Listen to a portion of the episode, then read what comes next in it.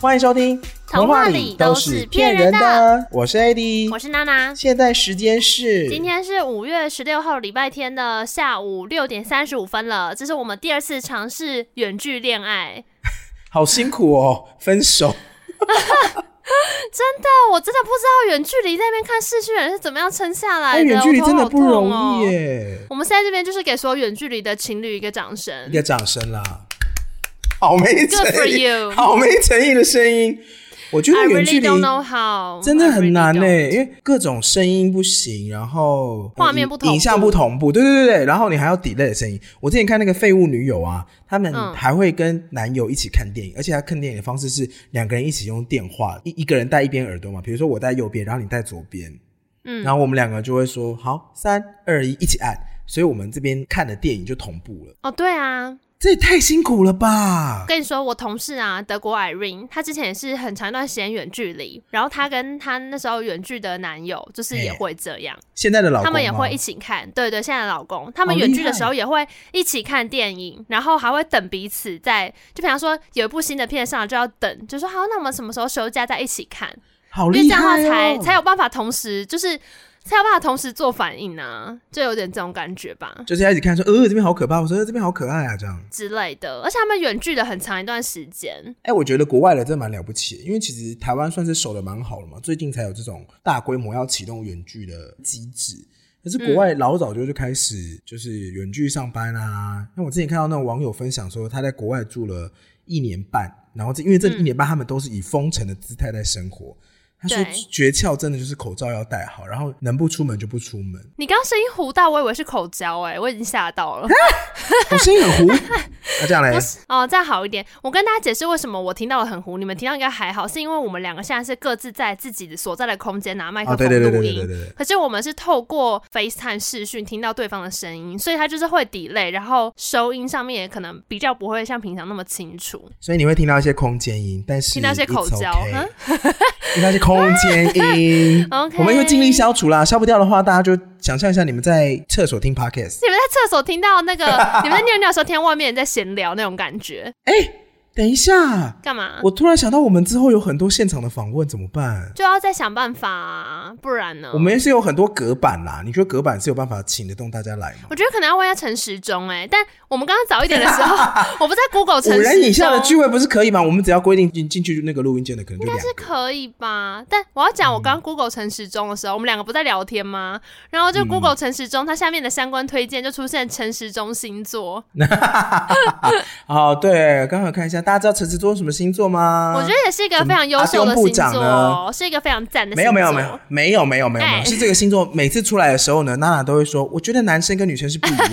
你怎么记得那么清楚啊？你的记忆力可不可以用在别的地 方啊？你就是知名的双标仔啊，没有错，因为阿丢牧场就是摩羯座的我哦，怎么会知道他是摩羯男？可我想摩羯男真的是啊，摩羯跟哎摩男羯女不一样啊。通常是非常执着，是不是跟摩羯女不不一一样样？而且你知道摩羯男会有一点点就是不通情理的这种印象，就是一样是工作狂，哦可是通常他们会稍微脑筋又再死一点。但我就他觉很得温柔哎、对啊，他用字他遣温词都柔很到有点不摩羯男呢、欸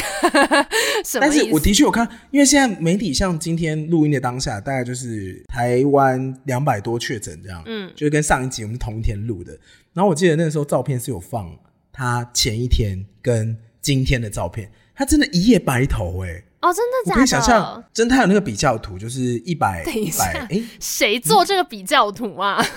不是因为记者每天都要去跟他开会，所以很其实很明显，哦，也是啦，也是，对，他啊就变成一个新闻点嘛，就是他真的一个一一天之内，他头发就真的全部都白掉压了。力真的好大、哦。我可以想象，他前一天发现变一百八十例的时候，他整个人有多崩溃唉，因为他是最不能崩溃那个，对然后其他他人还要出来开都记一者会直狂问他。对呀、啊，如果是我，我一定就是觉得说，嗯，嗯、我觉得发懒人包就好，大家自己去看。真的很崩溃哎！如果她是一个摩羯女的心态的话，应该就是会对镜子里面的自己发脾气。如果是你，你会怎么办？我觉得可能就是你要下记处者会你要处理一个要面对，比如说好几十万人的记者会，然后大家都要问你，哦，我一定会先写好逐字稿，然后现场不会失控。但是我私下哦一你定就会有很多，你会想好，所有要问的事情。会啊，一定会吧，因为这个是、就是这是一个很重要的场合，而且这个时候讲的东西就很容易会变变成下一步的宣导，然后记者会马上 pass 出去，所以这部啊分应该会 hold 住。可是我觉得我很可能会在知道大爆炸的时候，就自己在镜子前面崩溃，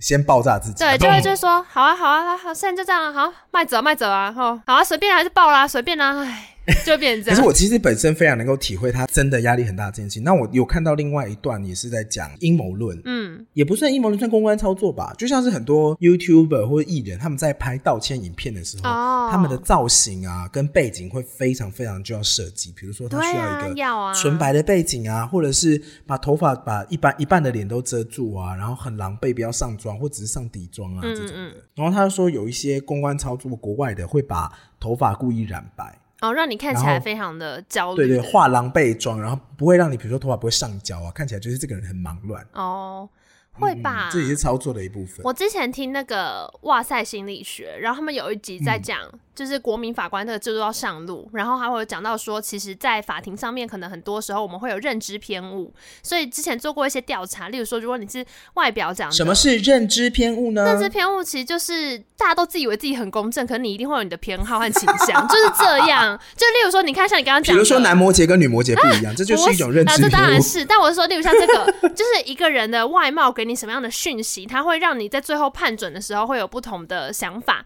可是我们一般会觉得说，没有，我们就公正理性。例如说，他们做过一些在法庭上的那种研究，是说如果那个外貌是比较吸引人，就是比较 attractive 的人，他们就很有可能会被轻判。然后，当然他那时候主要在讨论是因为台湾之后要推国民法官制度嘛，那最常被比嗯较就是国外的陪审团制度，但其实国民法官是参审，就是我们甚至会会参与呃有罪无罪跟量刑。那国外他只是陪审，可是就是说陪审团在判断上面，如果今天那个被告长得比较帅气一点，或是比较漂亮一点的话，比较顺眼一听起点，来蛮好的，他就是比较容易被轻判， 就是这样。对，怎么会讲到这边？我觉得这是很原始的设定啊，就我们本来就会被外形好看，或是整体上是给我们会有优质感觉的人会吸引。啊，对啊，所以这其实就是认知上生面命的特质进步就是啦要传宗接代，你也连到太后面了吧？所以如果你我们从诚实中讲到传宗接代， 会不会有一 点没有，跳我的太意远思是说，我们原本就会被基因比较好的对象吸引， 所以就啊算是我们本来就会给他们特别的待遇，就是跟长相好看、人生就是有优势是一样。 嗯哦，哎、可是我之前有听过一个说法，就是其实那个东西还是跟你当下的环境是有关的。怎么讲呢？例如什么说，意思就是例如说，基因其实是中性的啦，然后它没有好啊坏，只是嗯因为现在的环境适合什么样的人，所以呢，那个基因在这个环境会特别占优势，所以它就会变得比较哦强势。好，比方说以高矮来看好了，就是如果是个子比较，现在大家会觉得个子比较高好像比较好或什么之类，可你可以想象有一天如果那个环境啊，就是是对于所有超过一定身高的人都很容易死掉或什么之类的话，他可能 eventually 社会的整个审美或者主流价值就不会觉得长高是好的，他看到高的人生出来就说哦哦这很衰，在拍面啊之类， 然后你找别人教说那个太高了，不要跟他在一起，那个会衰，就是有可能会变这样。哦，好像是这样哎、其实我觉得也是啊，就像是那个 p a c k a g e 兴起的时候，那种我们才能讲这么长的话，不然如果是拍影片的那种时期的话，我们根本就没办法讲两个小时，因为还要哦自，己对剪。啊，就捡到宝啊！所以最近大家每天看那个陈时中记者会，都可以累积一些自己的社会观察小心得。嗯，好啦，大家就是辛苦了，然后希望我们这段时间的录音技术上面不要让大家觉得差别太大，一定会有差，因为我们之前是在很好的录音间，但现在就是、呃，我们会在一些努力的环境里 debug，面呀、对，现在就是在一些要塞一些棉被啊，然后降噪的环境啊好可。怜，你又在一片黑暗里面录音了，还好我现在有打光给你看，不然我自己是没有光，我也没差。你真的啊我很就怕你看不到我像的我们，脸真的很像青少年谈恋爱、欸，就是半夜硬要讲电 话，然后就说然后什爸妈么根本就在？那门你先外挂，你先挂，你先挂啦，你先挂。 你有过这个时期吗？你说讲电话讲到睡着吗？对啊，就是青少年的时候晚上偷讲电话这种时期。我好像有诶、欸、欸可是我其实在，那你有躲在被子里吗？没有没有，可是我在感情里面，我其实比较懒得讲电话那种，哈哈，因为我觉得讲电就话直接见面开干是不是？之类的，就我觉得见面绝对效益大过于讲电话，因为你讲电话其实非常的占用你的心神。其实见面你还有很多肢体语言可以表达，可是如果你是讲电话的话，你必须要全心全意的听对方在讲什么，然后判断他的情绪什么的，你少了很多可以判读的资讯。所以对我来说，用电话谈恋爱其实是很、啊很累的一件事情。那像我一个这么爱讲电话的人，你跟我一组，不是觉得压力很大？我就会想说，沟通的真谛就是听大过于说啦， 就是我你听说的话总那么好听谁侯啊湘婷吗？ 你爱不爱我？不许如云，道歉。那首歌它好听呢、哎我不知道你说的话我都相信。啊，我听过这首，许茹又来很芸多，次许茹说芸真的得很好红。听。我之前呢，就是我会追踪一些唱歌很好听的人的 IG，然后他们现动常常就会直播啊 Like 或者 me？是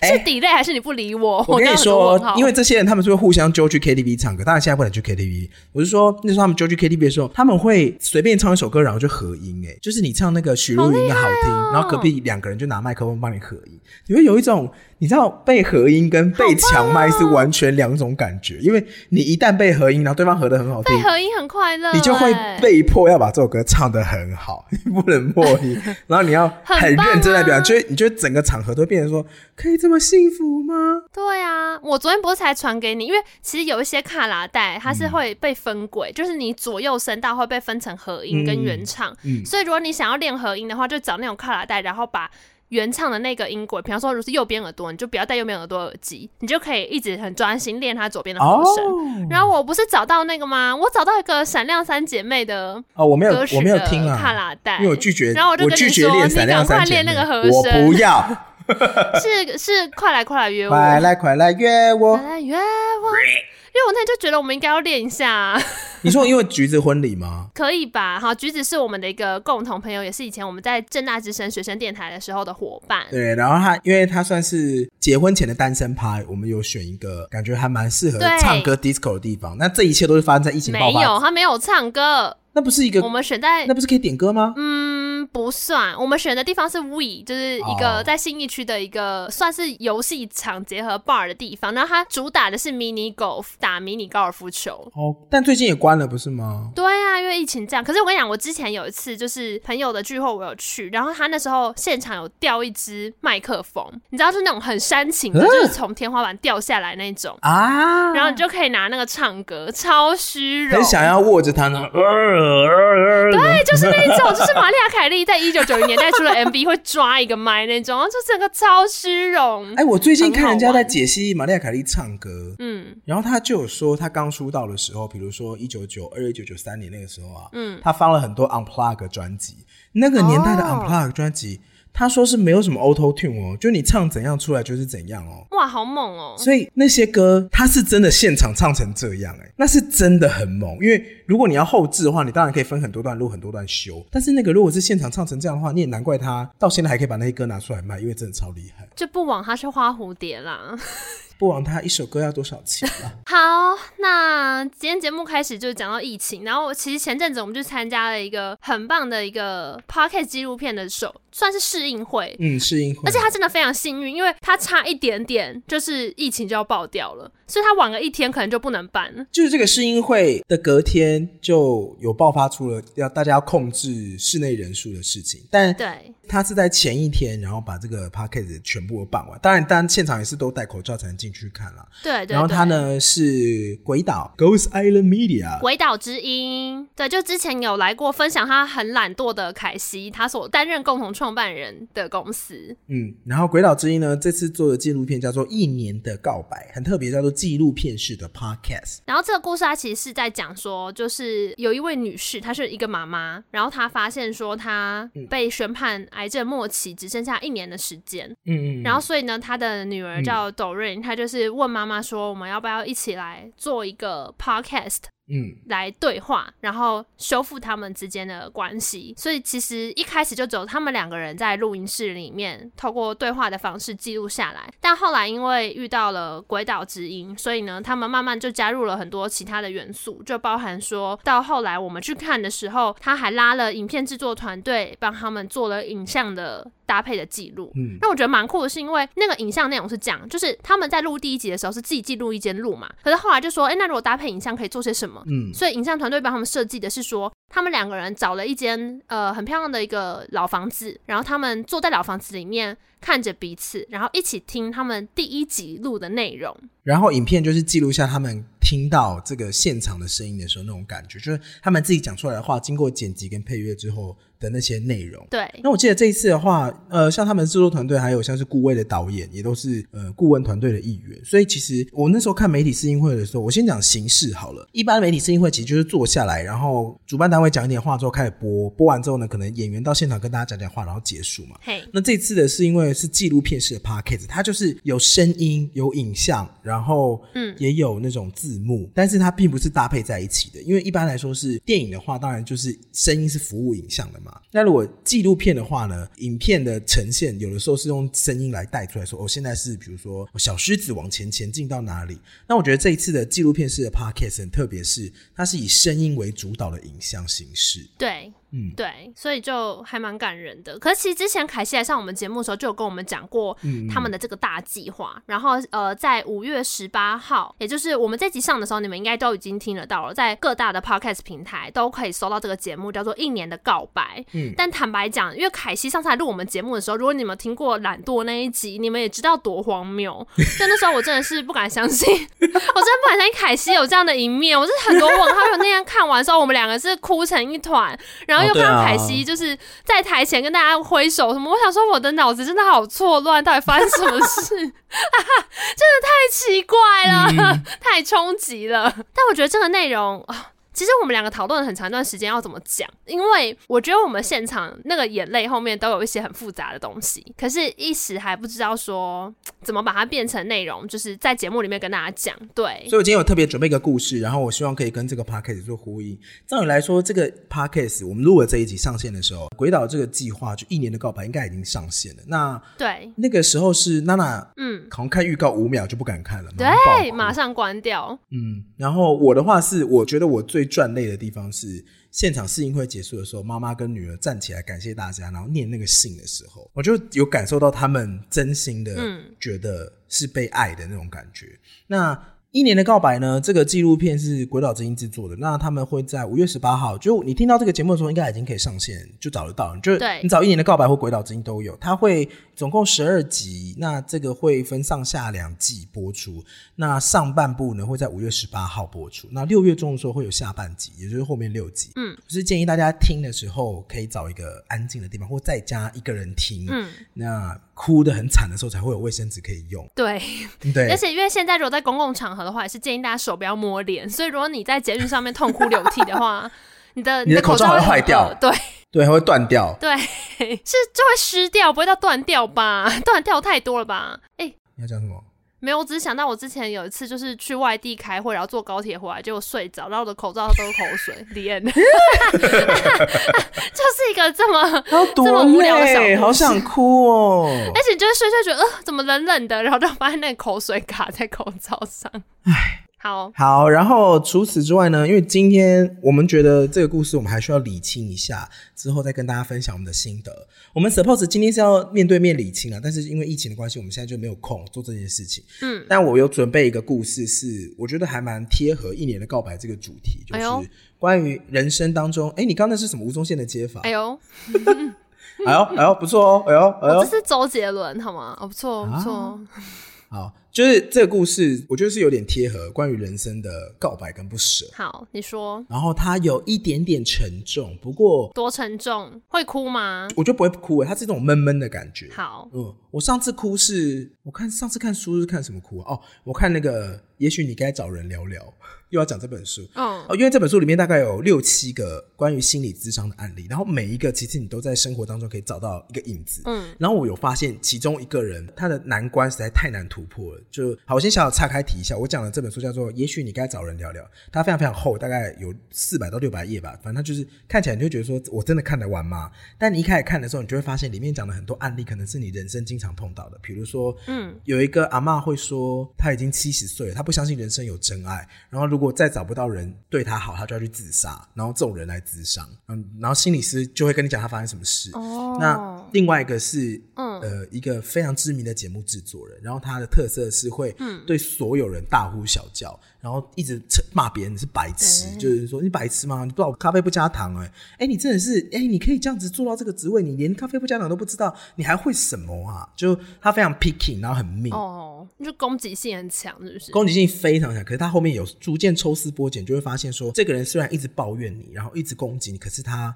不会展现出要离开你的行为。嗯，所以心理师虽然表面上觉得好像诶、攻击性很强，可他有看到他内在其实是想要被接住的感觉。那他就是慢慢的、慢慢的去把它接下来之后，然后有脱去他充满尖刺的外壳。然后当我读到这个人为什么他要这么攻击性这么强的时候，我就直接爆哭，就那一段真的很好哭。好像是为什么？那我现在不就爆雷了吗？没关系吧，好里面还有很多故事啊，这个小报应该还好。这个是我里面最喜欢的故事，就是这个智商师他一边来讲的时候，他其实呃很不喜欢自己的家人，也很不喜欢自己的女儿，然后会一直骂自己的老婆有多白痴，然后女儿有多不上进，然后之前的几个心理师有多不懂他，然后就也很不会智商啊，巴拉巴拉巴拉。可是诶、这个心理师就是作者啦，作者是他一边陪他聊天，一边辅导他走出来的时候，他渐渐发现说，原来这个来求助的这个爸爸呢，他为什么会这么的攻击性强？那是因为他曾经在一次出门的路上，他的儿子坐在后座，然后他老婆坐副座，他的儿子。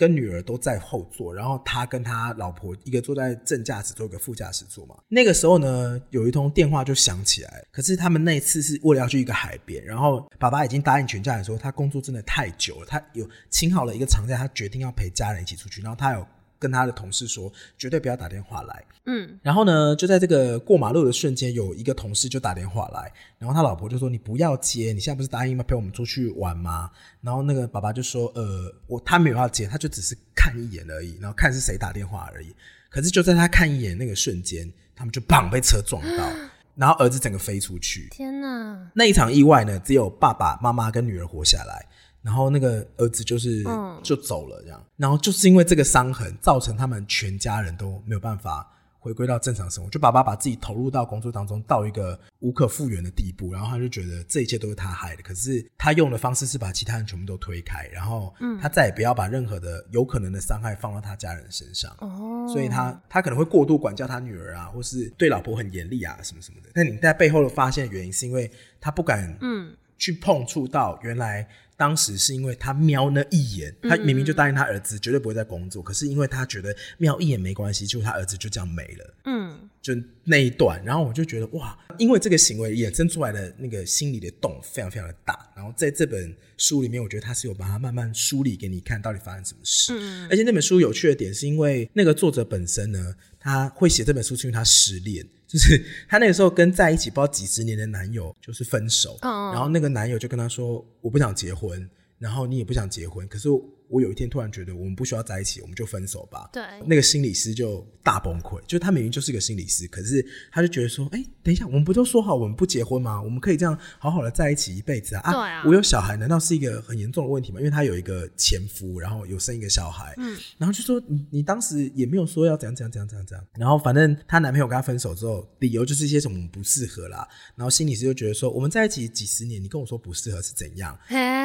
后来她才分析出，发现说，其实她男友前男友啦，一直想要结婚，哦可是他哇们，一开始可能是迎合他，然后后来就变成了一种没办法说出口的改变。然后心理师很有趣的是，这个作者也就是这个心理师啊，他知道自己是做心理智商，可是他做出所有呃恐怖情人会做的事。比如说他，他上网肉搜他前男友现在在干嘛，然后创假账号去看说现在是怎样，然后一边做这个行为，还要一边分析自己，说哦，我跟你讲，我现在就是、哦呃认知偏误啦，我觉得我现在就是不没有办法判断我现在在做什么事情，我我知道我这件事情是怎样怎样的，可是我就是想知道男友现在在干嘛，他一定是想要见我，但他不好意思，叭叭叭叭，就是他完全做出一些恐跟踪狂或恐怖情人的行为，然后还要一边分析自己。然后，因为他这个行为实在是太诡异了，然后呃，美国的心理智商的规定是不可以帮身边的人做智商，所以他要找一个完全没有，第一个是完全没有商务合作，然后完全没有私交的心理师来做智商。就跟他没什么关系的人这样，对，心理师跟心理师可以互相智商，嗯，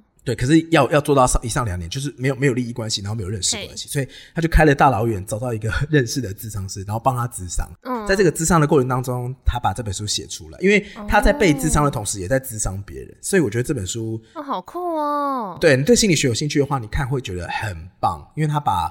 很多的行为都演给你看，就是心理师变成跟踪狂、g u e s s what？你没想过吧？所以就很有趣。好，你今天要说好什刚么故事？今天要讲的就是，因为有说要特别讲一年的告白，啊嗯，对，原本这本书我就在想说什么时候可以讲，因为它本来的主题就比较闷一点点。哦那我想到这本书是因为我之前在把我的书拿去变卖的时候，因为我嗯，太容易买书了，所以我看完就会一些留下，一些拿去二手卖掉，然后亲亲这样，就清仓。我现在大部分都电子了啦，比较轻松一点。嗯那这本书呢，是我一阵子以前买的，叫做《怪物来敲门》（A Monster Calls），你有听过吗？没有呢，哦，它是一个儿童读物。哦那我那时候买的时候，我内心期待的其实我内心啦，嗯我内心一直以为是一些呃，我有一阵子很喜欢读青少年读物。所谓的青少年读物呢，一定会有一些元素，比如说铁除校园恋爱这一块，一直会有一些什么钢铁冒险吗？冒险、魔法，嗯然后奇幻，嘿，就是太空，巴拉巴拉巴拉，就是这阵所谓的青少年都会读物。嗯对。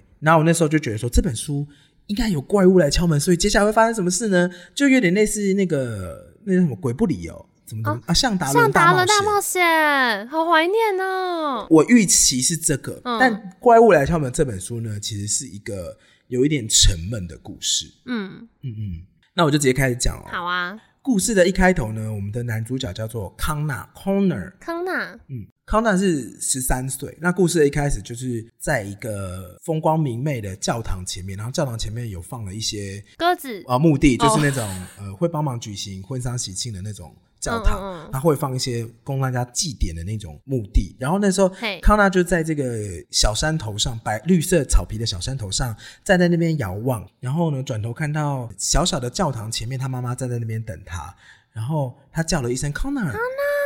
他就转头过去，妈，往妈妈那边走过去，走两步的时候发现。不太对，因为现在开始大地震，然后地震的时候呢，教堂突然整个陷下去，啊嗯然后妈妈一边尖叫一边抓住旁边的石头，嗯然后攀在那边的时候，康纳在往妈妈那边冲，冲过去的路上，他就从床上惊醒起来。哦，嗯，而是妈妈康纳做了一个噩梦。啊，然后康纳为什么做噩梦呢？因为他妈妈正在进行化疗，嗯他下楼的时候就发现妈妈在跟外婆聊天，然后嗯妈妈呢就是从盒子里面打开拿出来了一顶假发，因为做化疗的时候会掉发嘛，所以他就是半夜惊醒的时候看到妈妈跟那个外婆在客厅里面聊这个画面，嗯，然后他就是在门缝里面看的时候，他内心就有点不是滋味，然后妈妈就发现康纳在看啊，嗯然，后就过去安抚他说啊，来来，我们现在睡不着的话，那我们就呃，妈妈来讲故事给你听啊，什么嗯什么的。然后就带康纳上去，然后跟他聊聊天。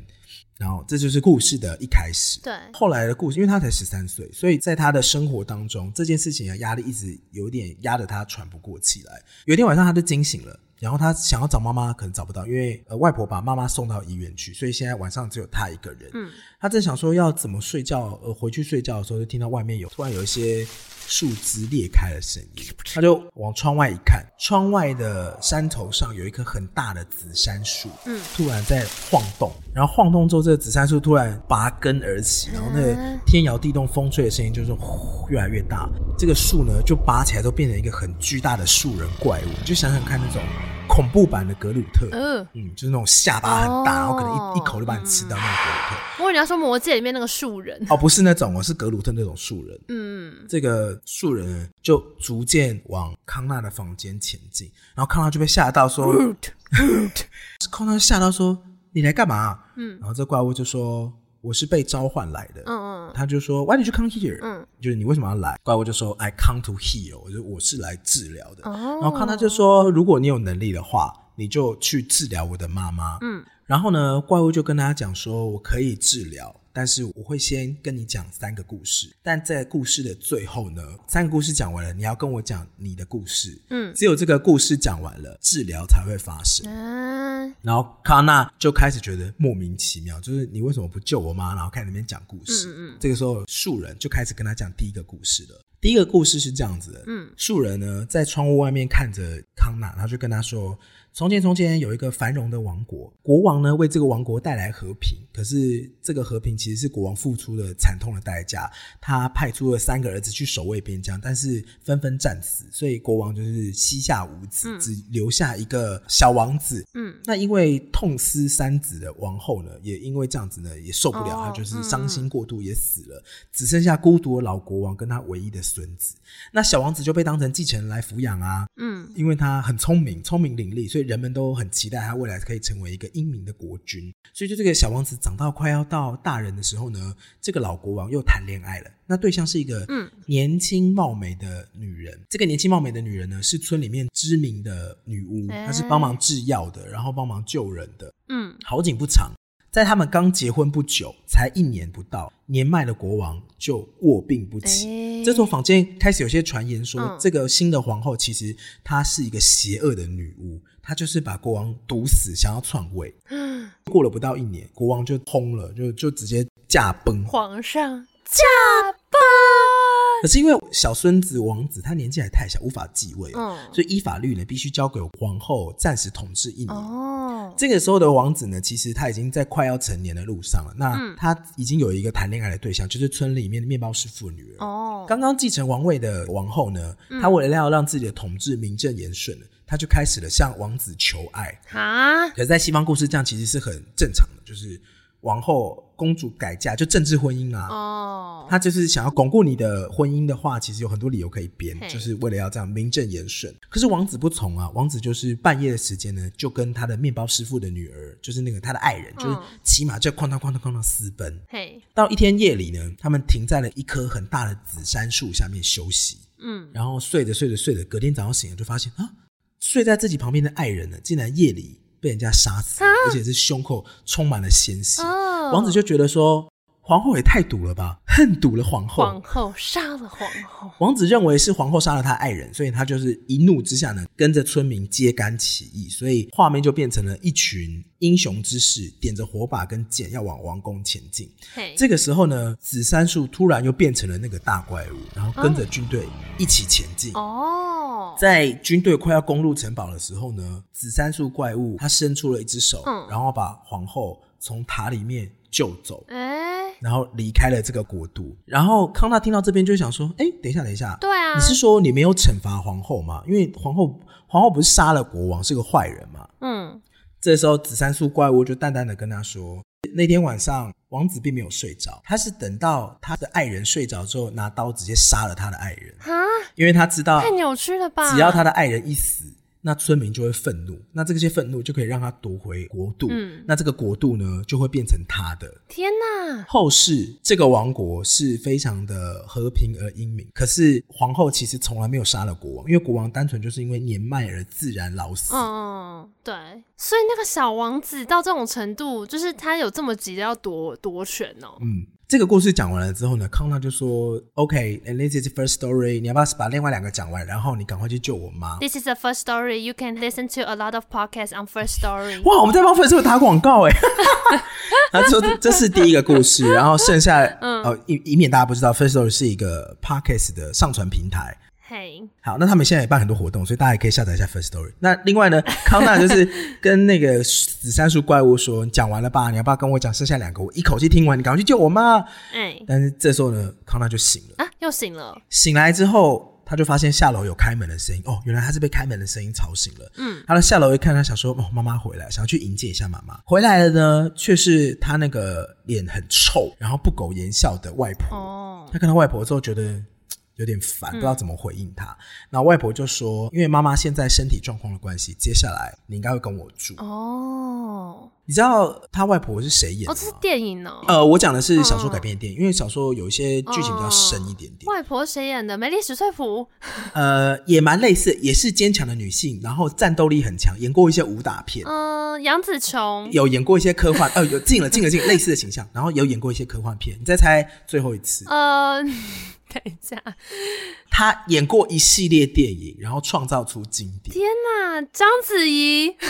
很科幻。好，关键字太空，他演的电影都跟太空有关。太空有关。对，我我天啊，我不知道哎，星星际大战系列，嗯嗯，很恐怖，会破题而出的电你影。说变形哦，异形，变形，异形吗？嗯，异形我不，我其实我不熟，但我一直很想要全部看完。好，《异形》的女主角就是雪歌妮·维佛，哦然后她演过《异形》的好几部，然后她也演过《阿凡达》哎，可是《阿凡达》里面的人，我真的认得出来吗？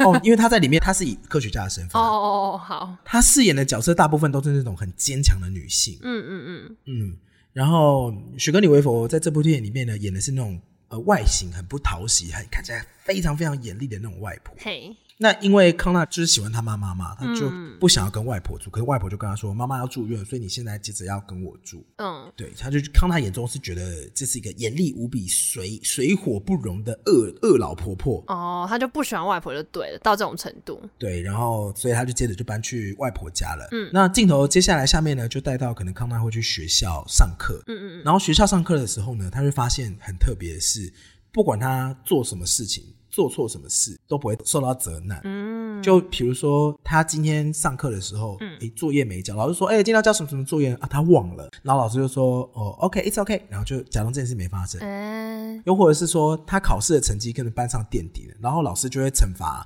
那些比较皮的，但从来都不提康纳的名字。老师就考量他们家的状况，对不对？就觉得他现在可能是一个比较艰难的时刻，嗯，对。然后即使呢，康纳在学校的时候会一直被一个学生欺负，嗯，这个学生好像呃忘记他名字，我们就叫哈利好了。嘿，哈利是班上的顶尖的自由生，他是学校的那种小霸王。对，然后他就发现说，他每次回头的时候，上课的时候回头看康纳，康纳都在瞪着他，嗯所以他很喜欢去找康纳茬。嗯，然后可能下课的时候啊，就会找人去殴打康纳，或偷他东西啊，呃或是就是你知道，就是小学生的霸凌那种程度了。嗯嗯，然后其实康纳在学校过得很不快乐，因为他就觉得一直被霸凌。可是嗯画面也会带到一些什么康纳被霸凌的时候啊，他也会不屈服，他就会一直瞪着对方啊，然后他也不会还手，就一直被打，可他就会一直瞪着对方。但通常这种这种眼神都会招致更多的嗯殴打跟责难。嗯所以又在又在有一天，他在学校呢被殴打的时候，他就是带着伤回来，就被外婆看到，外婆就说：“你怎么了吗？”嗯，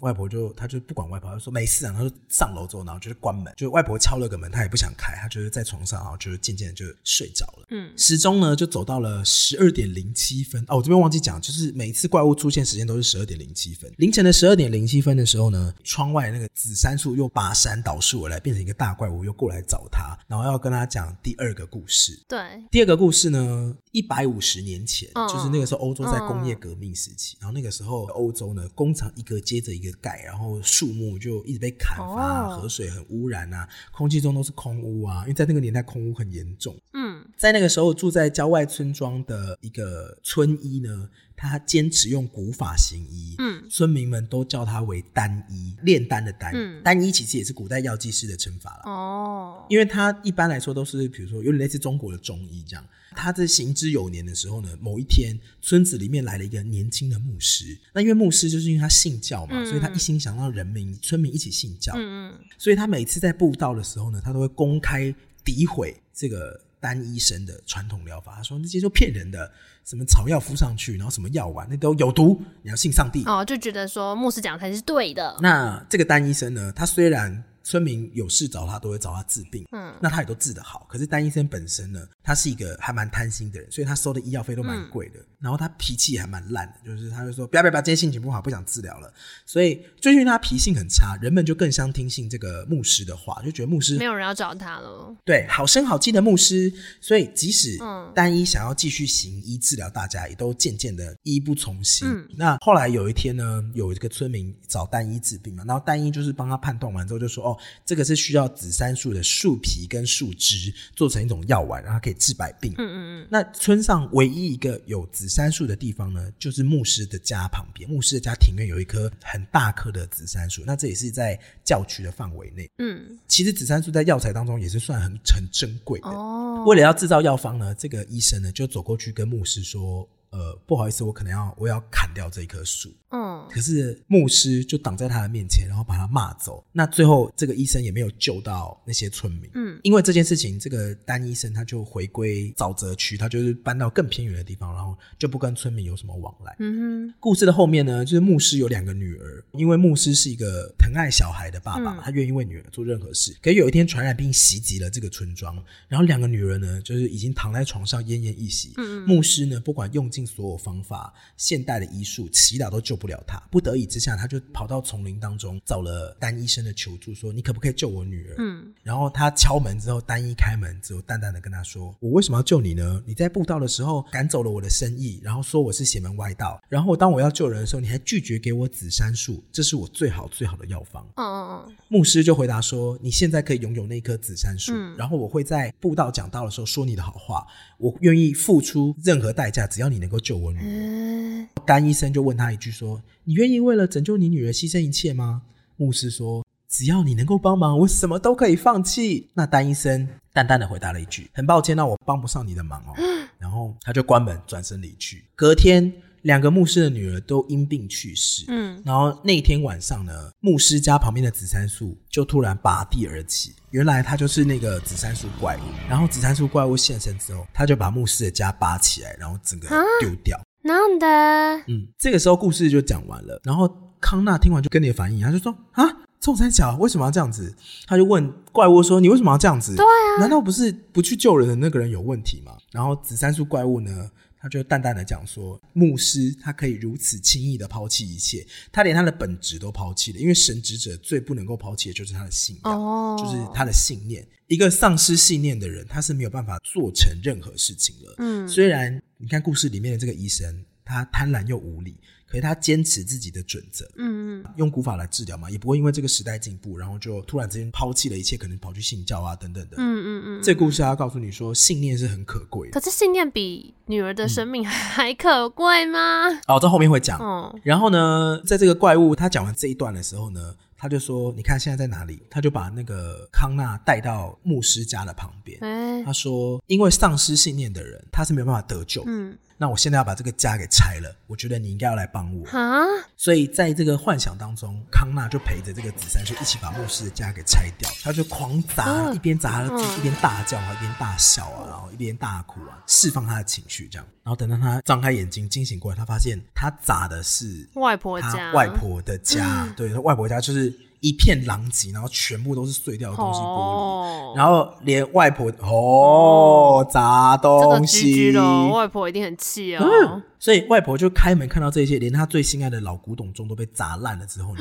外婆就什么都没说，眼神就是有点激动之后，就转身关门，然后外婆把自己关在房间里面，哦因为康纳原本以为她会被大骂。嗯，外婆没有对她骂，可是她听到房间里面传来外婆的哭泣声，嗯哦，外婆一个人在房间里面哭泣，所以因为康纳自己也受不了，他就又回楼上去睡觉了。嗯隔天早上下楼的时候呢，他碰到妈妈难得出院，然后妈妈难得出院的时候，嗯，有跟康纳讲了一些话，然后他就想到妈妈以前呢很喜欢看的一部电影叫做《金刚》。嗯嗯以前的金刚不就是那种从海上嗯，就，救美女的那一个吗？对对对，从海上的某个岛，然后来到纽约，然后在对嗯纽约的高塔上面就举了一个美女这样。嘿，然后这部电影里面的故事里面呢，有描述一个点是人类会一直去攻击金刚。嗯嗯然后那时候康纳就很不理解，说为什么人类要去打金刚？妈妈就淡淡的说，因为人类对未知的事物其实会很害怕。嗯嗯，看完之后，妈妈就把这个录影带就给他，这样。嗯这在给他的过程当中，外婆就从门外走进来，就跟他说：“哦，最近妈妈在尝试一个新的药物。”他跟妈妈讨论了，他说：“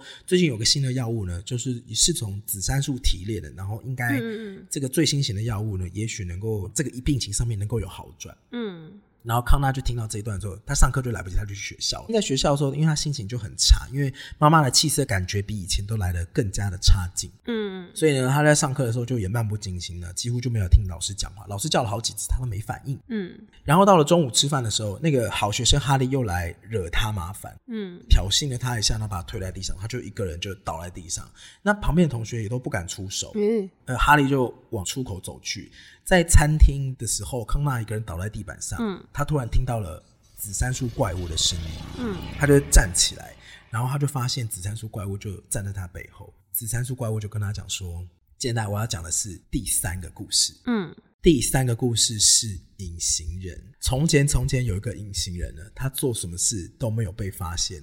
直到有一天，他决定他再也不要被当做不存在的食物，他决定做了一些什么。嗯康纳就问紫杉树说：“这个隐形人做了什么嗯，？”紫杉树的怪物就跟他说：“他召唤了怪物、嗯 h e called monster。”康纳嗯嗯嗯听到这一段的时候，他就大吼：“然后就开始往前狂冲。这个时候电影画面是康纳一个人一边往前狂嗯冲，然后后面有一个怪物就是在他的身后一边这样子前进，然后整个桌椅都被掀翻，嗯他就抓着哈利，然后在地上暴打，狂打哈利的脸，打到哈利的脸都已经流血，然后鼻子断掉。嗯下一幕康纳就进了校长室，嗯然后校长师就说：“Are you okay, Connor？” 然后康纳就说：“你你你不处罚我吗嗯，？”然后校长就坐下来叹了一口气说唉：“处罚了你又能怎么样呢？就说你赶快回家吧。然后后面的事情呢，老师会帮你处理完的。”嗯，然后嘞，所以他就回到家去了。因为三个故事都已经讲完了，所以康乃尔就觉得说，为什么讲故事的时候，我的生活好像也受到了天翻地覆的改变？所以在那天讲完故事哎的，我，等下第三个故事太短了吧？第三个故事《隐形人》讲完啦。那么短，就这样。对对对对，哦，好，第三个故事讲完了，他又回到了自己家。然后当天晚上呢，他就看着时钟走到十二点零七分，对，紫杉树怪物果然又从山丘上出现，走向他。嗯他就一直对着紫杉树怪物大喊说：“嗯三个故事已经讲完了，你到底要不要救我妈？你不是说最新的药很有效吗？什么的。”嗯嗯，怪物就看着他说：“可是我还在等你讲你的故事。”对他，说：“我没有故事可以讲，我无话可说了。哎哦你只要赶快救我妈就好了。你不是说我你是我召唤来的吗？嗯那我召唤了你，You say you come to heal，是不是 just heal my mom？” 嗯这个时候树人就变得很大只、很可怕，然后画面就全黑，嗯嗯嗯还开始把对康纳抓在手上说：“快说你最后一个故事。”嗯然后康纳就一边在他手上崩溃，然后一边就是说我没有故事可讲，我无话可说。 这个素人就跟他说：“真的无话可说吗？”嗯画面突然换成了故事的最一开始的时候，康纳在小教堂的庭院里面发生的情景。嗯康纳就看到远方的自己冲向已经毁掉了教堂，然后妈妈正在教堂的边缘，嗯，在那个类似地狱的边缘抓着那个那个延迟吗？砖瓦下不嗯去，然后他就冲过去握着他妈妈，他说：“够了，不要再给我看这一幕了。”嗯紫杉树怪物就一直对他大喊说：“你快点说出来你的最后一个故事。嗯”然后就是因为快要受不了的时候，这个镜头就切换到嗯握着妈妈的手的康纳，嗯就是妈妈正在往地狱的路上，然后康纳就握着她的手这样。康纳就是因为一直被紫杉树怪物逼急，然后就最后就说：“嗯梦境的最后是我选择放开妈妈的手，是我故意让妈妈掉下去的，哦是我每次都会在这个噩梦醒过来。”讲完之后，他就开始大哭。嗯讲完这个故事之后呢，画面就归于平静，那个天崩地裂就结束。紫杉树就抱着康纳，然后就跟他说：“我之所以被召唤出来，是为了治愈，不是治愈谁，是就是治愈你。哦”故事的结尾呢，怪物就鼓励他说：“你应该要去面对你内心最真实的想法。嗯所以康纳就来到母亲的病床前面，这时候母亲已经躺在床上，嗯很显然的，紫杉树的药物也没有起作用。病床的旁边有康纳，然后康纳的外婆以及康纳的母亲。嗯，故事的结尾是康纳对着妈妈说：“I don't want you go，就是我不想要你走。 I don't want you to go. ”脸色惨白的妈妈就抱着康纳，嗯三个人就哭成一片。然后故事的最后镜头就 run out，时间就停在十二点零七分，就是孩子拥抱母亲的时刻。嗯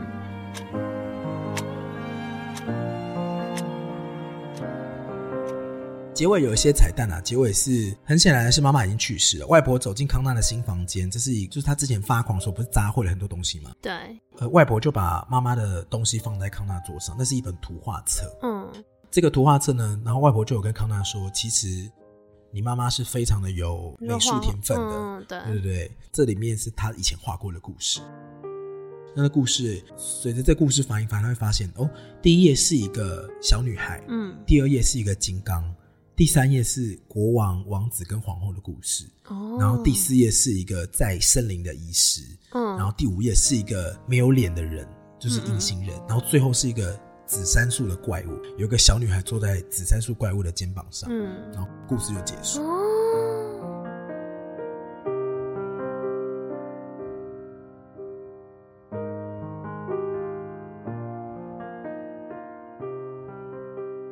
它叫做《怪物来敲门》，其实的确是有点沉闷，可是这部。小说里面有很多的痕迹，作者会故意留下来，比如说怪物离去之后，它有压坏，可能压坏篱笆啊，或是它有哦压倒某个电线杆。隔天早上起来，电线杆真的坏了，可是会有人跟你说，哦，昨天晚上突然来一阵怪风，然后或是来对来一个台风把电那个电线杆弄坏，就是大人们完全没有发现其实是有怪物来过，可是电影里面就没有显示这个痕迹嗯嗯，嗯就怪物每次来好像都是如梦境或是如他的想象一般的存在。对，然然后我今天会想要讲这个怪物来敲门，呃，Monster Calls 的原因呢，是因为刚刚我说一开始是那个《一年的告白》这部片嘛，嗯，其实这部儿童读物小说呢，后来改编成电影，然后它很明显就是嗯在讲以孩子的身份，或者是也许我们每个人都是孩子，就你从来没有经历过离开离别这件事情，因为它是很艰难的嘛。嗯然后是以很纯真的方式来面对这件事情，就嗯尤其是我觉得最动人的那一幕是到最后一刻，那个紫杉树怪物要扒着康纳说：“你快点说，你到底内心的愿望是什么对，？”就你会发现，他其实这个小孩在经历这一切的时候，他非常非常的痛苦。哦，然后他唯一的愿望就是这个痛苦可以赶快结束。嗯可是痛苦赶快结束的原因，其实就是妈妈生命走到尽头，嗯然后可以往下个阶段前进。可是有这个想法的小孩，他同时也是爱着他妈妈的小孩，他会觉得自己充满了罪恶感。他说：“嗯我怎么可以这样子去对一个我爱他，他也爱我的一个人嗯？”那我觉得这部电影里面有很多的寓意，教大家如何去嗯嗯，拥抱，然后去面对下一个阶段。就是像《一年的告白》这部 p a r k 纪录片，它其实讲的也是，呃，他们发现已经没有时间的时候，他们就是全家都会陪在妈妈身边，陪她走过这一刻。《一年的告白》纪录片试映试映会的最后面的妈妈跟女儿出来讲话，然后那边我有大爆泪，就是因为一句话，就是因为那时候女儿 Doreen 就跟妈妈说想要录这个 podcast 嘛，然后妈妈我记得她那时候讲出来的第一句话就是：“你觉得会有奇迹吗？”哦，对，我记得那一边，对，然后我听到那句话我就哭了，我想说啊，嗯因为就是我刚刚讲这个故事，当怪物来敲门里面也是这个样子，所以里面一直提出紫杉树是嗯呃救命的神药，然后讲了三个故事之后可以获得治愈，嗯可是其实你内心的某个层面，你一直知道，就是理性的那一面，你一直明白说真的不会发生，嗯或你真的没有想过会走到这步，你你真的已经呃某种程度你在准备面对离别，可是你不想面对离别。对，对，然后呢，像第一个故事，王子杀了枕边人，然后回去统治国王这件事情啊，其实他就有点带出，嗯呃，有的有些事情我们表现是这样，可是我们内在其实不是这样想，或者是我们可以矛盾同时存在，就是王子可以是杀害枕边人，嗯但他同时也可以是一个把王国治理好的人，皇后可以是坏女巫，但她同时也可以爱着。这个老国王，哦就这两件事情是同时存在，就矛盾会一直存在。可是只有人的内心可以知道你的真相是什么。嗯嗯嗯嗯嗯。那那第二个嘞，我想知道那个就是为什么那个牧师的放下信念，因为他希望让小孩可以活下去，可是还是要惩罚他失去信念。其实它有两个解释，第一个就是信念在治疗的过程当中本身就非常非常重要。嗯就不管是真的有伤口，或者是你是心理里面的伤痕，或者是你今天想要改你的想法，都是根据信念，嗯就是你相信某些东西，你觉得这些东西能够帮助到你，那你才会真的被帮助到。哦可，是这里面的故事里面是他放弃了原本他赖以为生的那些信念啊、故事啊，巴拉巴拉巴拉巴拉。嗯对，所以这边才会特别带出信念这个东西。哦，可是就就是还是比小朋友的性命重要吗？嗯，应该是说，就像是 Connor，就是就是小孩，他相信这个怪物是他呼唤出来是要救他妈妈的，嗯，可是他内心深处却没有真的相信妈妈可以获得拯救，哦就不会因为这件事情而获救。嗯嗯，他其实是不相信这件事情，所以我刚才有提到说，哎、有时候我们呃，就你会你会用一个无所谓的态度去面对这些离别啦，嗯就你有时候其实只是很害怕受到伤害，因为这件事真的很难。嗯然后第三个故事的隐形人其实很单纯的，只是讲说，因为他的家因关系，你刚才讲了嘛，就是因为他家里关系特殊，所以对学校老师呢会给予他过度夸张的同情，就是这些东西，嗯嗯仿佛让他变成了隐形人，因为老师不去责难他，好像就不用去承担哦这个小孩因为家里的痛苦而过得很嗯压力大这件事情。对那同学也找不到方式跟他相处，因为有时候我们看到有一个人，嗯太多的情绪，不管是陷入超级无敌热恋当中，或嗯超级无敌悲伤当中，嗯嗯其实我觉得某种程度我们都不知道怎么跟这些人相处嗯，。哦，嗯，比如说马子狗好 了，你各位真的知道怎么跟马子狗相处吗？这个人每一次就问你说。就放他去跟马子玩了，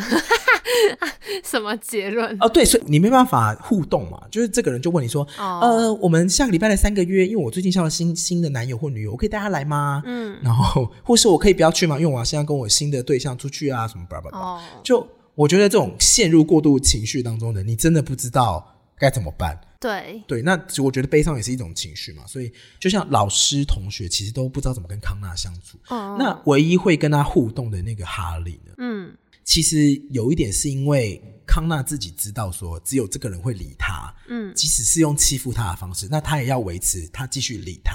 嗯就比如说被打的时候，他也是一直要硬要盯着他，然后有时候回嘴个一两句啊，他其实就是想要被看见。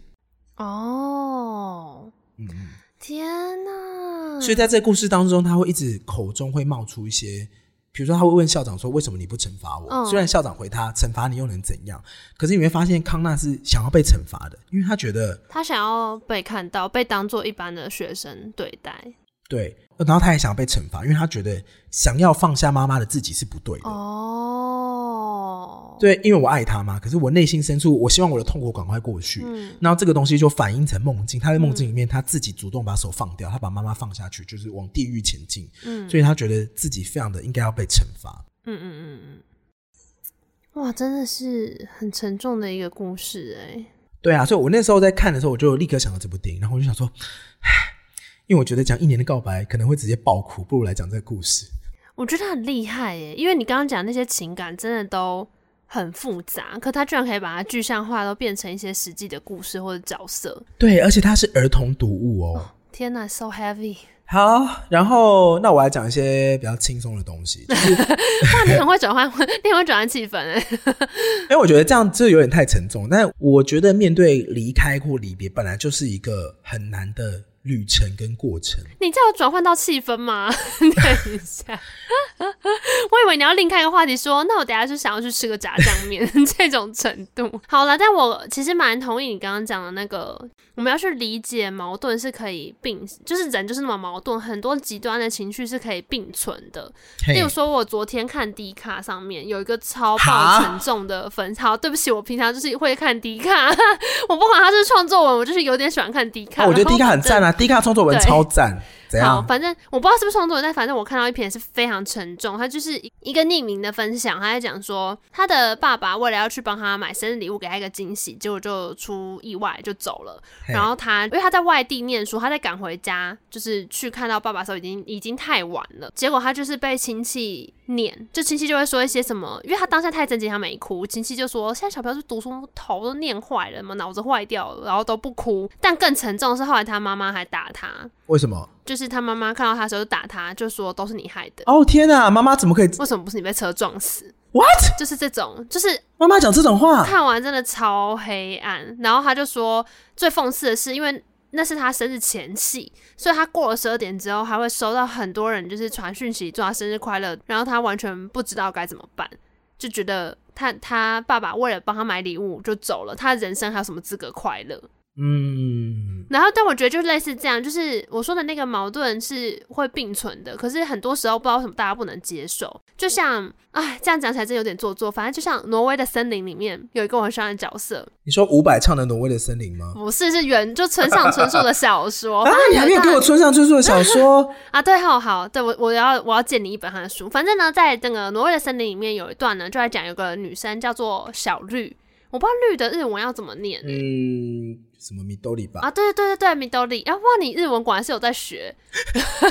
还考你。反正呢，啊，绿子啦，然后会翻小绿米子兜。里讲，反正他就有一段就有在讲说，他以前照顾生病的家人，结果呢，就是亲戚们来访的时候，他终于可以就是稍微休息一下嘛，或者是说他吃饭的时候还是会吃很多，嗯然后就会被亲戚冷嘲热讽，就会说哦，家里面人都生病成这样，你还吃得下饭？然后，但他就是以非常轻快的。方式在回应，就会说你们都不知道哦，照顾病人要花多大的力气，我怎么可能不吃饭？然后嘞，然后嘞，就是我不知道为什么，大家有时候不能接受这样的矛盾，就你会想象一种人哀伤的状态，应该就是食不下咽呐、或者是愁眉苦脸呐、可是其实人在面对一些这样真的切身的苦难的时候，反而会是你要说那是一种疏离也好，但是有时候你就会突然变得非常的实际。可是不代表他不难过或不痛苦，只是他表现出来就跟你想象的不一样。那可能是你处理悲伤的方式啊。我其实非常讨厌对啊，鸡汤文或是自以为是的疗愈。嗯，我对鸡汤文有一个很啊深的厌恶，呃，不是很深，就是很直觉的厌恶感。他就会跟你说，嗯，我知道你现在很辛苦，呃，什么出门的时候很热，然后上班没有赚多少钱，可是有的时候人生就是要继续下去，然后嗯事情总会好转的。嗯，然后我内心就想说：天哪，你懂个屁啊、你这样跟我骂各种就是 Siri 啊， 或是 Apple Watch 有什么不一 样？我不是说我不是说所有的鸡汤文都很糟，我的意思是说，有一些鸡汤文它其实它就是没有要真的理解你的痛苦。哦，他只是要赶快给你拍而已啦他。就说往好处想啊，一切都是最好的安排啊，老天爷的意思啊。I know what you feel，亲爱的，我知道你很痛苦，我超讨厌这一句，因为你根本就不认识我，你怎么可以说你懂我的痛苦？啊，对，就是什么对事情会越来越好，可是现实生活中可能是这样，你你常常都挂在嘴边里面讲说事情总会越来越好了，可是有一些人他可能什么事都没做，嗯可是坏事会一个接着一个，然后像滚雪球一样，他的人生就变得非常惨。然后或者是说，呃，一切都是上天的安排，就是 How do you know 上天有在安排这件事情？你凭什么说我现在的际遇是上天来的安排？嗯，或者是说啊，也许你以后会习惯，可是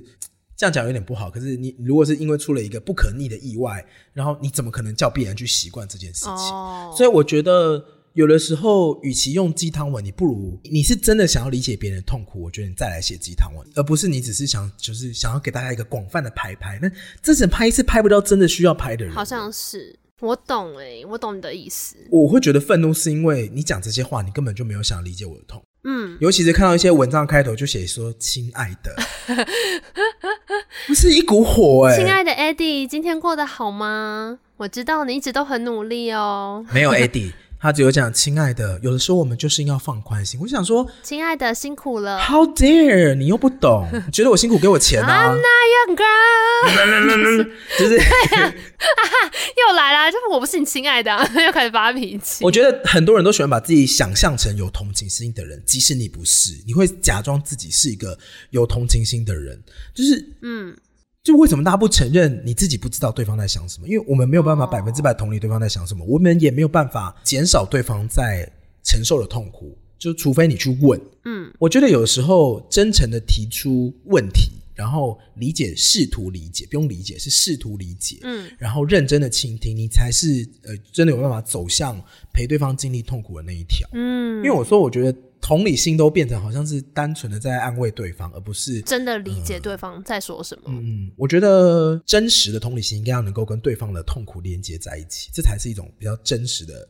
嗯同理心。就是可能你可以通过，因为有的时候难过的时候啊，嗯我们最直觉的反应就是会想帮对方解决问题。可是单纯想帮对方解决问题的时候，你有时候的那些答案会让人家觉得说嗯啊，我也知道，但是做不到。比如说，你不要往这边想啦，没有那么夸张啦，这种嗯，命令式的语句，其实对方其实是不需要的，就是在悲伤当中最不需要的就是你无知的命令，就是你单纯只是觉得说，嗯哦打没有哦，可是他就是因为正在痛苦当中，就也许你可以问他说，嗯感觉是不是不好，或是诶、可不可以告诉我发生什么事？就是就是，我觉得先要先走到倾听这一步。那有些人其实是倾听就好了，那有些人是希望能够嗯呃分享，就是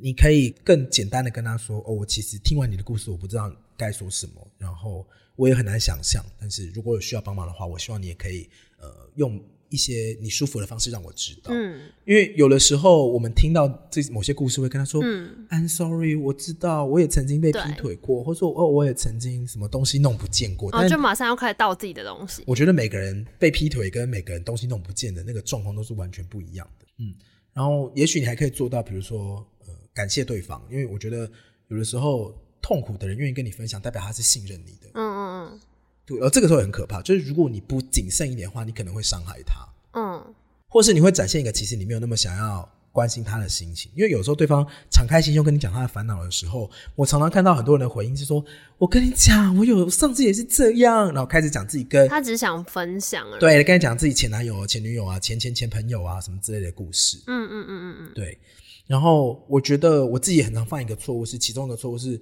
我常常会自以为是嗯提出建议，嗯嗯因为有的时候对方讲完之后，他真的没有希望你可以帮他解决，可是你有时候他就是需要跟别人产生连接，也许就是同步他的痛苦而已。哦，所以我觉得这个时候能做的事，大部分都是确定他的感受，就是你是怎么撑过来的啊，或是我听到了你的感受是这样，那我的理解是是是对的吗？就是你告诉他你有在同理他，我觉得这就是一个最大的鼓励奇。怪，你怎么你怎么是这么温柔的人呐、啊？亚莎西，我本来好矛我盾、哦。本来就是很温柔，什么意思？ 你很多时候都要拿着剑在路上走， 呃、到处刺。但奇怪，你怎么这个层面这么亚莎西？等一下，等一下，什么叫我拿剑在路上走？也没有啦，就是你通常因为这就是一个世道凶险的路啊，很多怪要 需要砍啊，因为啊。我跟你说可，是有看到受伤的路人，还是会去救他。对，哎所以很有趣啊。就是我觉得完全呼应了很矛盾这件事情，因为你大部分时候看起来就是伶牙俐齿的，然后很能够把大家保护好，然后放进一个圈圈里面，然后可是。呃，我不知道啊，我就刚听你讲，我就想说，天啊，你心思这么细腻，我真的傻眼， 什么？好过分 哦！哎、可是我跟你讲，我的表现就会觉得鸡汤文就是 piece of shit，对，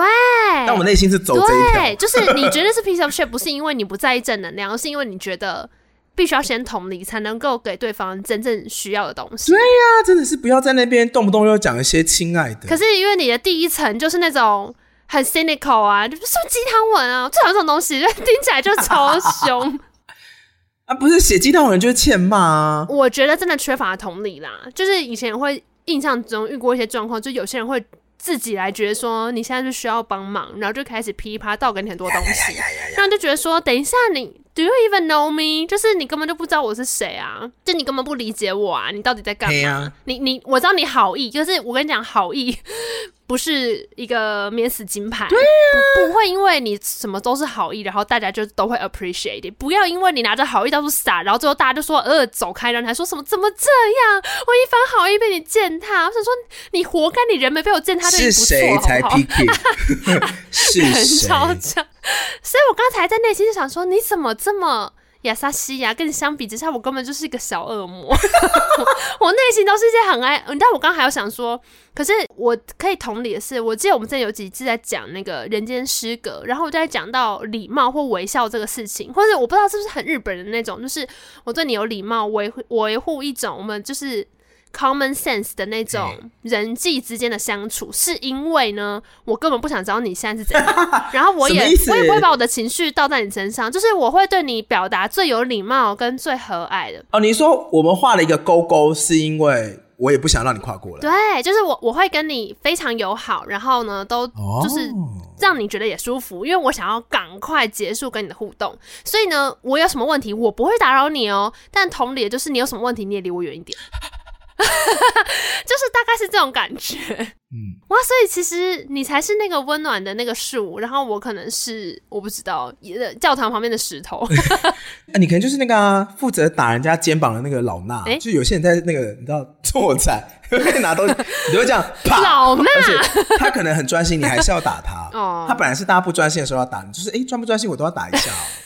有这么恶意吗？呃，sort of。 好啦，我觉得面对大家的脆弱，我是会怕的那一种，就是很我、难啊我不会不愿意听，可是我会怕，而且我其实能够承载量也非常有限，我真希望我可以告诉大家本月还剩下几份， 就是不要来到， 因为我可能已经额满了，已经没办法再接纳我我再承受的话，我就会给出我觉得不是那么妥当的反应。然后就可能会对我们彼此都造成一些伤害，啊但我又没有办法在有人释放出求救讯息的时候，就跟他说：“不好意思，这个急救站已经住满了，你可能要下个月再来。 又”又不行这样哦。哦对，所以我觉得我有点年纪越大，就会越与人再更疏离一点点，因为我发现我的急救站真的就是很少见，我没有办法有这么多人进来住。可是我以前会有一副就是那种，嗨，这是一个很棒的急救站，来来来，都来都来来，我有好多能量， 但其实我没有，我真的没有。后来就发现说，哎、你的布施的粥很快就发完了、其实真的没有，而且我我有时候疗愈也是蛮需要靠我自己，或是很少数的人。比方说我会跟你聊，可是我不会随意把这东西散出去，是因为呃我有点害怕跟别人求救，因为我哦，我本质上真的有一块是我不想造成别人的困扰，因为我哎不知道这东西倒过去之后，那个人会不会有他自己的烦恼，所以必须在非常非常高度信赖的关系里面，我才有办法做这件事情。但但即便如此，我可能十分的烦恼里面，我也只有可能四五分，真的就是外显到爆，我真的焦虑到爆，我才会倒出去。我觉得大部分另外五分真的很沉重的东西，我其实通常都是靠自己在消化。比如说你今天不想要出门录音，对，啊， 那种害怕被感染的焦虑，对啊，就是这这种事，我觉得还 OK 的，我就会跟你讲。可是有一些真的很 deep 的东西，我有时候就觉得说 Shut 嗯 the deep fuck up！ shit，这 deep shit 我自己先处理一下，不然整会释放一些怪物出去就有点太多。我也我也不觉得有人有有责任要帮我承担这些东西啊。嗯，就是这样喽。所以我觉得有时候要问这些事情的时候，你真的要试探一下对方有没有办法承接，或他愿不愿意去假装他有在承接，不管他有没有这个能力嘛。嗯，就是你可以先问他说：“哎、我想要抒发一件事情，然后你就把它讲完。哦，对啊，因为如果你突然之间爆炸，对方真的不知道该怎么办，你要给他一点心理准备。真的，但我觉得我同时也是在练习说怎么样，因为更多沟通总，我觉得 eventually 总是好的。我觉得有我自己的经验来看呢、啊可能是因为我觉得应该是跟塔罗有关系哦，因为塔罗常常会啊，你要听别人的烦恼，然后帮对别人你要听分析。而且我大部分呢都要问的都是你现在感受上是怎么样，因为通常会，哦嗯、大部分会走到这种占卜的人，其实他们的内心是没有办法做出一些比较理性的决定，他们可能因为情绪会卡在一块，对啊，就已经有点失衡了。所以你要多问一些他情绪的东西，让他渐渐把这些情绪都理清出来。嗯嗯，所以我现在发现我在问问题的时候，我很容易就问说，那你现在感受怎么样？嗯我尽量逼自己不要马上指出解决方式。哦，比如说对方是个渣男，我就会说哦没关系，那就推他去给车撞啊，或是这个这解有法是时有点候太激是烈，最好的解法 哦，但 是啊解决不了问题，上但我们可以解决造成问题的那个人。没有错。但我是建议大家在心里想想就好了啦， 就是你大部分还是要想一下，到底该嗯说什么跟抒发什么情绪。嘿，好，其实今今天在准备这个节目的时候呢，我有想到那个找到一个资料叫巫术人测验，它就是拿一张白纸，然后用画的，然后不能用电子的哦，你一定要用画的，然后画嗯要画房屋、房屋大大树跟跟是不是？呃嗯，不一定是大树啦，你就画，你就是你接接受到的指令就是房子、树跟人，你把它画在同一张画上，哦嗯然后你看到它的、通常会，如果你去搜寻，你会看到比如说什么检视少犯罪少年的心理啊之类的，就是通常是需要嗯初步的厘清这个人的内心想法的时候，你可以得到了一个其中一种切入点。嗯，那当很多人很多人的研究啊，那也蛮好玩的。你也看到很多的解释，因为我之前有看到那个，好像苹果有个新闻是让一个十二岁的小女生画画，然后她有画出她小时候曾经被呃性侵，哦，嗯，嗯嗯，所以她其实某种程度上是类似一种心理治疗的嗯方式吗？嗯，好像是一个苗栗的十二岁的小女生，然后因为她因为偷窃的关系，然后就嗯被送进少年法庭，然后她就被安排做这个嗯巫术人心理测验，就是因为她的树画的很像洋剧，所以那时候哦，当然不是画的跟洋剧一样，是会觉得说，哎、好像可以看得出来，她好像很常看到这种形状的东西，嗯，所以就发现说，这个小朋友会呃用偷窃来发现心理的压力，事实上是因为他曾经被逼跟呃继父做一些事情，嗯嗯，所以就那时候就就是这件事情那时候有被讨论一阵子。那嗯当然不一定全部都是指这方面，他有时候也可以看得出来，比如说你是不是一个嗯嗯嗯依赖性比较强的人，或是你是一个嗯呃面对家庭关系你是比较开放，或是比较喜欢远离的人。哦，就是他有很多不同的解释方式，嗯就大家可以玩玩看，然后上网找一下解释，我觉得蛮有趣的。嗯，好，呵。好啦，那今天节目差不多到这边喽。好了，拜拜。大家记得，如果喜欢我们节目的话，可以到哪里找我们呢 你？上 IG 搜寻“同海人片人”的，那收听管道的话，还有还有 Apple Podcasts、KKBox、Spotify、三号 First Story、Mixer Box 跟 Google Podcasts 各种 Podcast 收听平台。收听到这里呢，你是不是欠我们那个呀？ “欠”这个词啊，没有啦。就是各位小主，如果心有余力的话，可以在这些平台上面帮我们点个订阅，或者到 Apple Podcast 上面来评定流。评分、订阅、留言，谢谢你。好，如果是有任何的指教哦，那你在哪一集听到，可能要提醒我们一下，因为我们每一集可以说是又臭又长。我其实自己说我是实又在是瘦不又知道长我前七十集到底是攻了仨啊小，所以如果你是在某一集觉得哪边特别不 OK 的话，你一定要就是帮我们呃留意一下，然后跟我们说一下。对，谢谢啦，这样我们可以比较快的改善对。对对，谢谢你喽。那因为最近我们都是因为防疫的关系，都是宅录啦，所以可能有颜值或是音质上面的不同，也请大家多多担待喽。嘿，好，拜。